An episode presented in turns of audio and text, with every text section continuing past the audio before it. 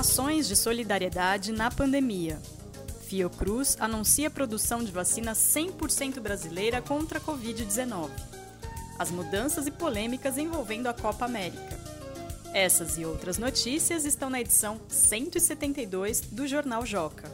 Hoje é 9 de junho de 2021 e você está ouvindo o Saiu no Joca Pro, o podcast com comentários e sugestões para ajudar você, professor ou professora, a planejar com mais intencionalidade suas aulas com as notícias do Joca da segunda quinzena de junho. E nesta edição vamos conversar com a Maria Carolina Cristianini, mais conhecida como Carol, editora-chefe do Joca, que recebeu da Agência de Notícia dos Direitos da Infância, ANDI, o diploma Jornalista Amiga da Criança.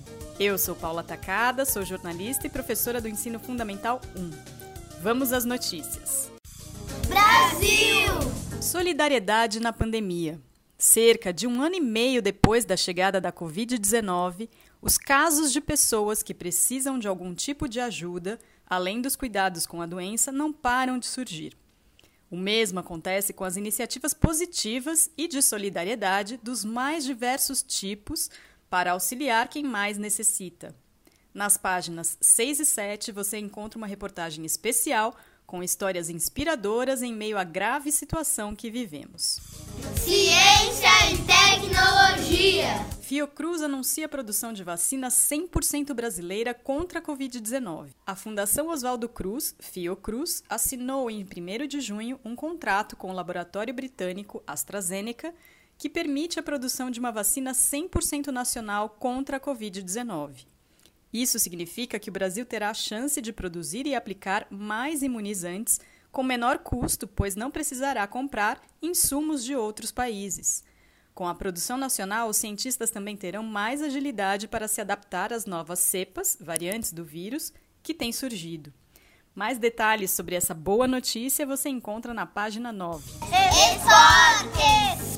A próxima edição da Copa América passou por alterações que geraram discussões entre jogadores, comissões técnicas, profissionais da saúde, governantes e torcedores. Na página 11 você encontra seis perguntas e respostas sobre o evento que acontecerá no Brasil de 13 de junho a 10 de julho. Esses foram os destaques das notícias que estão na edição 172 do Jornal Joca, que já está disponível no portal jornaljoca.com.br. Agora vamos conversar com a Maria Carolina Cristianini, mais conhecida como Carol, editora-chefe do Joca, que recebeu da Agência de Notícias dos Direitos da Infância, ANDI, o diploma Jornalista Amiga da Criança. Antes de mais nada, Carol, parabéns por esse reconhecimento e obrigada por ter aceitado o convite de participar mais uma vez do podcast.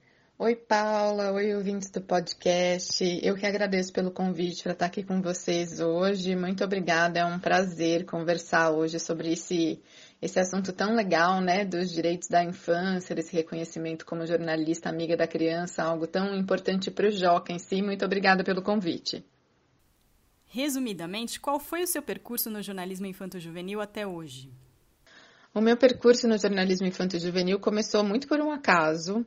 Em 2008, eu fui indicada por uma amiga para cobrir férias de uma repórter na revista Recreio, uma revista que muitos devem se lembrar, que era para as crianças, que na época era publicada pela editora Abril, e estavam precisando de uma repórter para cobrir férias de uma outra repórter, e eu fui fazer esse trabalho freelancer que deveria ter durado três semanas e se transformaram em 10 anos na revista Recreio. Né? Eu cheguei lá, comecei a conhecer esse universo do jornalismo para crianças e adolescentes, algo com o qual eu não tinha tido contato até então, não é algo que eu vi na universidade, no curso de jornalismo, não me foi apresentado isso.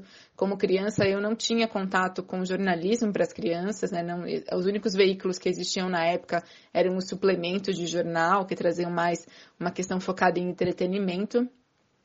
Então eu não tinha muito conhecimento sobre o assunto, mas quando eu comecei na Recreio, nessas três semanas em que eu fui fazer essa cobertura de férias, eu me apaixonei.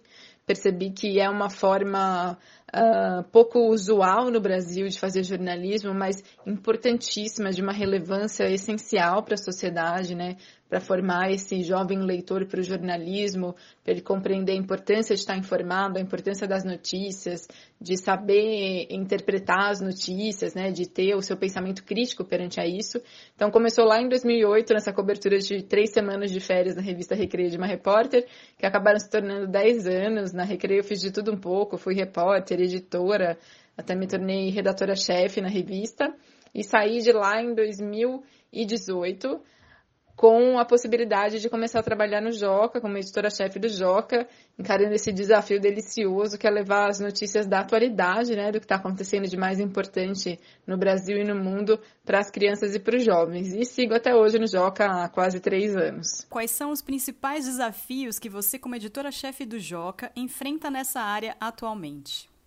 Os principais desafios atuais como editora-chefe do principal jornal para crianças e adolescentes do país, jornal que leva a atualidades, né, o que está acontecendo no Brasil e no mundo, é lidar com a quantidade de informações que a gente tem disponível e fazer essa curadoria para os nossos leitores, mantendo esse olhar de, da, da nossa responsabilidade de alimentar o nosso leitor com o que realmente está acontecendo no mundo e no Brasil, né, de conseguir explicar para ele através de uma linguagem adequada, adaptada à realidade dessa criança e também da contextualização dos fatos, né, de apresentar a história, o que já veio antes por trás desse assunto e lidar com tudo isso perante a avalanche de informações de coisas que têm acontecido, cenários nada simples como o da pandemia, né, que já dura mais de um ano, e como informar esse leitor de tantas, tantos assuntos, alguns tão complexos, tão difíceis, de uma maneira adequada, sabendo que é importante que ele saiba de tudo isso, que ele esteja informado perante tudo isso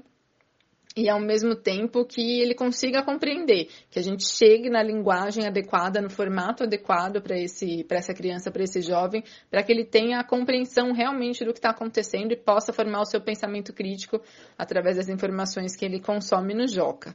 Além disso, a gente tem um outro desafio que é um pouco mais amplo, que é da construção da cultura do jornalismo infanto-juvenil no Brasil, né, de demonstrar para os adultos nesse caso, porque as crianças compreendem bem, demonstrar para os adultos por que, que é importante que as crianças e os adolescentes tenham contato com notícias desde a infância, como é que isso transforma esses cidadãos que eles já são como crianças e adolescentes em futuros adultos mais atuantes, mais ativos, a partir da experiência que eles têm na infância, de entender o que está ao redor deles, de compreender o mundo, de compreender o Brasil, se sentirem cidadãos pertencentes à sociedade que eles vivem, já que eles passam a compreender essa sociedade e tem vontade de agir por ela, né? De fazer o, o que for melhor para que a sociedade também seja melhor.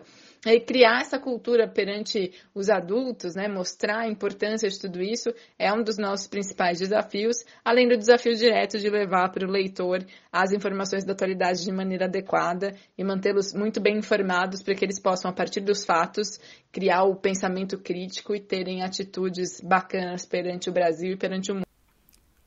Carol, muito obrigada mais uma vez pelo trabalho e pelo e parabéns.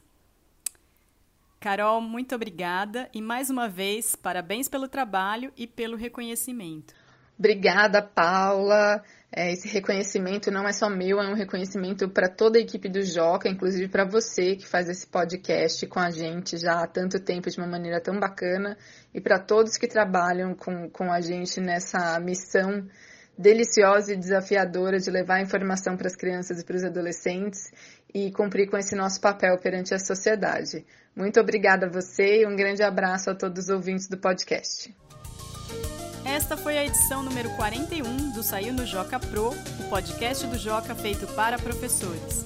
Mande seus comentários e sugestões para o e-mail saiunojocapro@magiadeler.com.br. As edições do Joca e esse podcast vão sair de férias e voltam no fim de julho. Até lá!